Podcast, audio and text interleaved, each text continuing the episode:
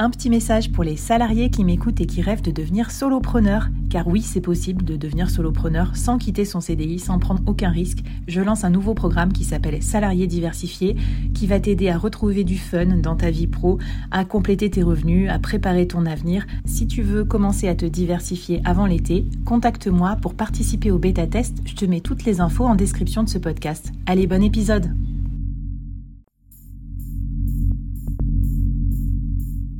Quoi ressemblerait ton business si tu pouvais être épaulé par les meilleurs experts? Avoir un board de rêve disponible 24 heures sur 24 pour t'aider, répondre à tes questions? Je suis Flavie Prévost et ce board, je l'ai créé pour toi dans ce podcast. Tu es dirigeant, entrepreneur, freelance ou tu vas bientôt te lancer? Ne reste pas tout seul dans ton coin. Inspire-toi des conseils des meilleurs chaque jour par ici, à mon micro. Et si tu l'oses, on te mettra au défi parce que nous, ce qu'on aime bien, c'est te faire progresser vite et bien. Alors bienvenue à toi, bienvenue dans ton board et bon épisode.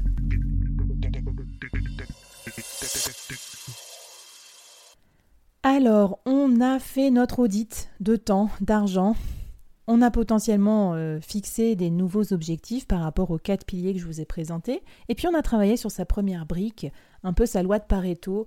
Euh, voilà, c'est 80% de son chiffre d'affaires au moins qui sont générés par son expertise pour trouver quelque chose de plus fructueux, euh, de plus rémunérateur, de plus rentable en fait. Plus d'argent gagné pour moins de temps passé. C'est ça le scale aussi, tout simplement. Ça peut déjà être d'être plus rentable avant même de parler d'automatisation. Eh ben, le deuxième, euh, la deuxième étape que je te propose d'opérer, c'est de commencer à créer ton média personnel. Alors ça, c'est assez difficile et surtout la plupart des gens ne, perçoivent pas immédiatement euh, l'impact business que ça peut avoir. Les gens me disent, moi, j'aime pas raconter ma vie sur LinkedIn ou... Euh, je suis pas quelqu'un, je suis quelqu'un, un personnage de l'ombre, c'est pas pour moi la sphère médiatique, voilà. Alors, je détrompez-vous. je vous demande pas de faire un média pour euh, passer à la télé et être beau sur la photo et pouvoir vous la péter en société. Au contraire, je vous propose de créer votre média personnel parce que j'ai remarqué que c'est un asset, donc euh, une plus-value, enfin un, bénéfice incroyable pour tous les freelances euh, plus plus que je rencontre. Parce que pourquoi? Un média, déjà, c'est très accessible. N'importe qui peut créer son média. Je peux ouvrir un blog, je peux créer mon podcast. J'ai pas besoin d'autorisation. C'est le fameux permissionless que euh, du coup qu'on voit beaucoup. C'est-à-dire que c'est fini le moment où on devait attendre que TF1 nous donne la parole. On peut prendre la parole, elle est disponible et c'est gratuit. Ce que ça demande, c'est du temps, mais on va voir après comment s'organiser. Deuxième euh, énorme avantage, c'est que quand vous êtes expert d'un sujet, vous pouvez préempter cette expertise en en parlant régulièrement. Vous pouvez raconter euh, des choses sur la data, euh, sur le content marketing, euh, sur l'écriture, sur le développement en solidity, whatever. Je ne sais pas quelle est votre spécialité, vous qui m'écoutez derrière vos petites oreillettes, derrière vos petits AirPods.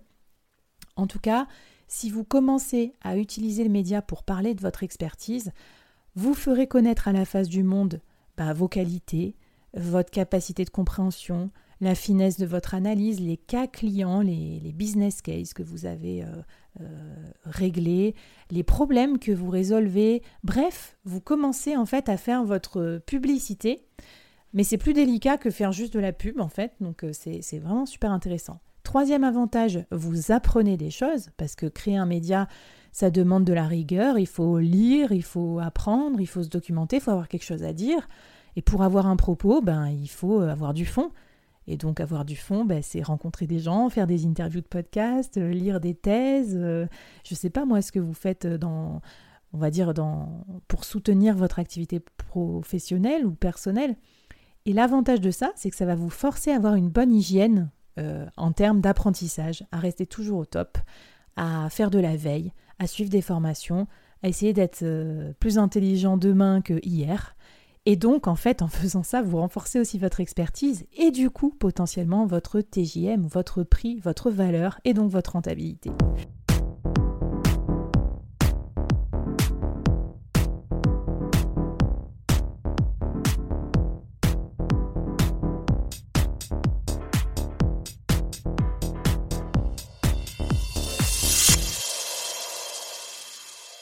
Et puis bien sûr, je ne sais plus où j'en suis des numéros et des bénéfices, mais L'énorme avantage du média, c'est que ça vous apporte des clients. Parce que les clients, ils vous lisent, ils s'abonnent, ils vous voient passer, c'est le côté top of mind, parce qu'à chaque article que vous publiez, hop, discrètement, délicatement, vous vous imposez dans leur champ de vision. Et puis ben, un jour, ben, quand ils ont besoin de vous, ben, ils font appel à vous. C'est à ça que ça sert en fait, d'être régulièrement dans le radar de ses clients. Et le média permet de faire ça très bien. Et au lieu de faire de la prospection, vous pouvez envoyer votre dernier article en disant bah tiens, j'ai pensé à vous, etc. Donc oui, c'est du taf, mais un, euh, c'est du kiff, évidemment. C'est aussi une énorme forme d'épanouissement euh, intellectuel, créative. Par exemple, moi, quand je fais du montage de podcast avec mes petites musiques, voilà, enfin, je prends beaucoup de plaisir à la fois dans la rencontre des gens, mais aussi dans le côté un peu manuel du montage, dans la recherche d'inspiration, de nouveaux formats. Dans la diffusion, j'ai appris énormément de choses pour, euh, je sais pas moi, maîtriser les réseaux sociaux, voilà. Donc c'est vraiment quelque chose qui va vous ouvrir des portes et pourquoi pas un jour vous ouvrir des revenus complémentaires?